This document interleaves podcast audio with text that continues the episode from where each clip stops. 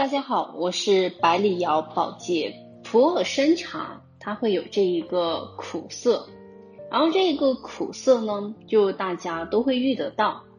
然后也会有茶友就是说，嗯，问了一下我这一个普洱茶是不是苦涩越重越好，然后的话没有苦涩，它就是茶质不好。那今天的话，我们就针对这个问题呢来聊一聊。那茶叶为什么会有这一个苦涩感呢？像大家都知道，这个茶叶里面的一个内含物质的话，它是多达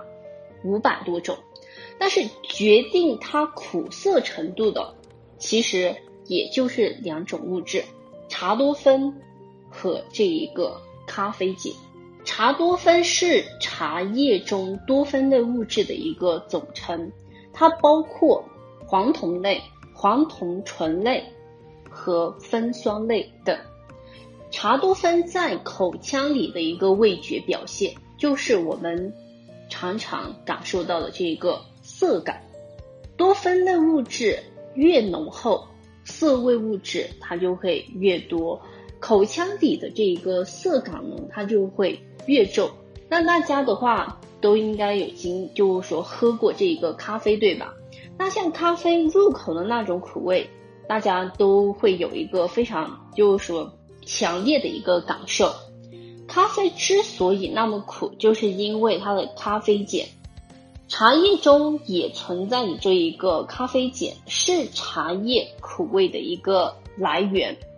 冲泡普洱生茶的时候，这个茶多酚和咖啡碱呢，它就是随着我们冲泡以后，有这一个物质的话就析出，在我们的一个整个嘴巴里面就会产生这一个呃苦涩感。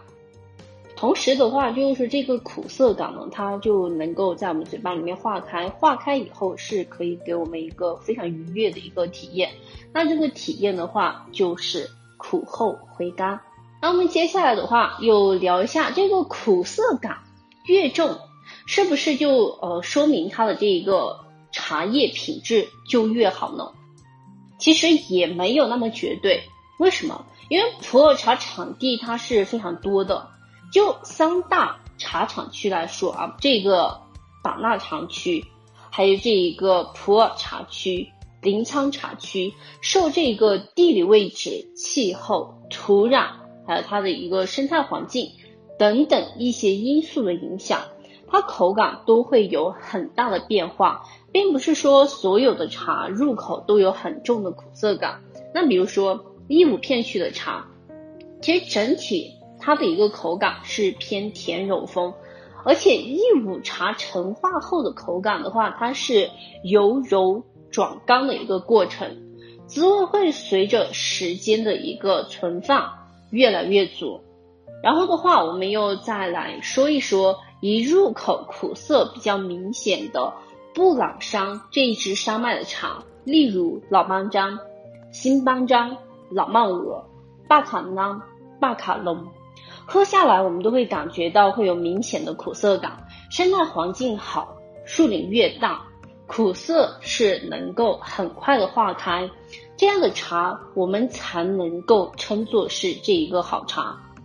因为之前也有我们家的一个茶友的话，跟我分享了一款他在这一个市面上带的一款这个，就是说棉纸上写着是老曼鹅的一个古树茶，然后给我们就品鉴一下。那像这一款，他给我们分享这一个老曼鹅的话，就是喝到嘴巴里面特别的一个苦，而且是苦了一整天。怎么化都化不掉。其实我在这一个就是说老曼鹅他们村里面啊，然后这一边喝下来的这一个老曼鹅，真正的老曼鹅古树茶的话，它确实入口哇，那个苦感真的是会让人上头。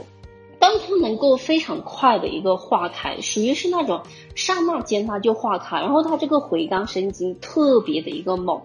特别的一个猛，这个也是为什么，就是说喝茶时间长的一个茶友，就茶龄比较长的茶友，他会很喜欢老曼鹅这种猛劲啊。就是说，真正的老曼鹅它是这样的一个表现，并不是说一说到老曼鹅，它就一定要苦，苦到就一天到晚啊都是在那里苦着，就没有那种呃带给大家那种回甘生津的美好的一个感觉，对吧？所以大家对这一个苦涩感呢，就呃这一个呢要有一个很好的一个就是说嗯认知。其实普洱生茶有苦涩味是很正常的，但并不是说越苦涩越好，关键就是要看这个苦涩啊，就在我们嘴巴里面能不能化开，苦涩化开的速度越快，在工艺没有问题的这一个前提下，可以说茶质它是越好的，回过来的一个回甘生津，这种茶也会更加的猛烈。持久，这个就是我今天给大家分享的知识了。关注我，带您了解更多普洱茶专业知识，还可以添加百里瑶评茶员微信：b l y 零八七幺，b l y 零八七幺，就有机会一元试喝百里窑古树品鉴装。